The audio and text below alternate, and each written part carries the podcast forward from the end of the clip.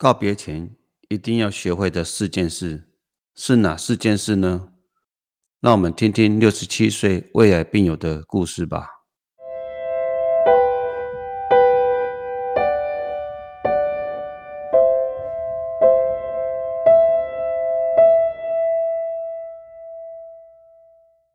你好，欢迎收听癌症医师的门诊 Podcast，我是李阳成医师。这个频道是跟大家分享我在门诊和病人的互动过程，里面有哀伤，也有喜乐，更有一些令人感动的心情故事。同时，我也会提供一些医疗薪资，以及邀请专家来跟我对谈。如果你有兴趣的话，也欢迎订阅，跟我们一起收听。今天要分享的是一个六十七岁胃癌病友，他本身是一个军人。两年前诊断胃癌是第三期，手术后开始接受辅助性的化学治疗，之后就一直在门诊追踪。所谓辅助性的化学治疗，就是针对高风险、高复发的癌症给予术后的化学治疗，去减低它复发的机会。不幸的是，病人在两年后发现淋巴转移，当下建议他接受化学治疗。可是他一直在迟疑，没办法接受。不过有一天，他因为黄疸而赶快到我的门诊就诊。我后来就安排住院，确诊是淋巴压迫到总胆管引起黄疸。之后马上安排胆汁引流手术。这时候他已经确定淋巴转移，而且又合并肝脏转移，情况变得急转直下。在跟家人告知之后，他们决定把病人带到台北儿子的家里就近照顾。我就准备好一些医疗报告跟病历资料，给他们带到台北，希望他在台北可以得到良好的治疗，还有家人的照顾。三个月后，有一次他被送来我们急诊，细问下之后，是因为武汉肺炎的因素，病人没有去台北，而选择留在台南。这次是因为肚子痛，就送到我们急诊，后来安排住院，而且接受疼痛控制。同时，他也拒绝了后续的化学治疗，选择安宁疗护。在一次查房的过程中，我看他的女儿在旁边陪伴，我们三个人就在一起做了一个进一步的会谈。会谈中聊到，爸爸因为是军人的因素，从小对两个小孩的教育非常的严格，做事一板一眼。如果没有达到理想的成绩，可能会用皮鞭或水管给予严厉的教导，就好像电视演的一样。所以从小兄妹跟爸爸在相处上的关系非常紧张。那我就追问说，那你现在跟爸爸的关系怎么样？讲到这里的时候，我看到父亲的眼神有一点紧张。不过女儿又接着说，小时候他还是蛮讨厌爸爸的，甚至可能害怕。不过长大之后，因为他本身的成绩不错，后来考上了大学也不错，在就业上都一帆风顺，所以这时候他倒蛮感激父亲的严厉教诲，让他可以顺利的考上好的学校。我看这时候病人牵着女儿的手，面容看起来非常慈祥，早就没有军人的威严了。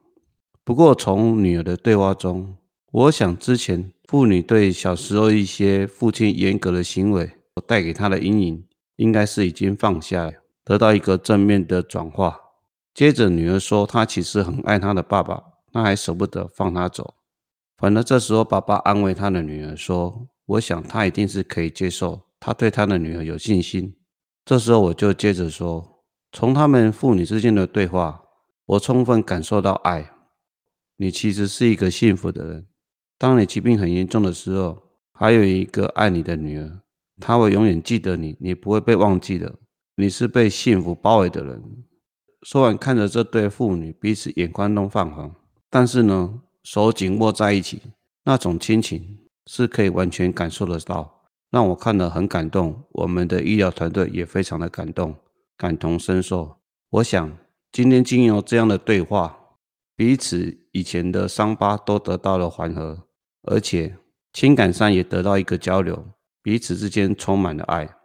后来没多久，由于病人的疼痛得到控制，病人就出院了，接受居家安宁疗护。我希望他可以在家人的亲情关怀下，彼此宽恕、道谢，在爱的包围中顺利过往。那应该大家都没有什么遗憾的吧。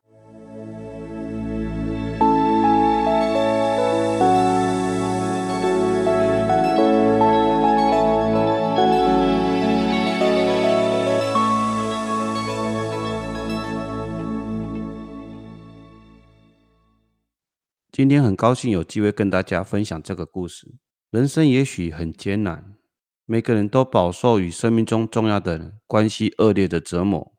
也许导因于曾经发生的谎言、不忠、背叛或痛苦的婚姻，心理或生理上的虐待，很难想象怒气或懊悔会有结束的一天。但是呢，癌症告诉我们，病人的生命是有限的。我们都希望病人或家属。能在病人逝去前得到心灵的解脱，化解彼此之间的心结。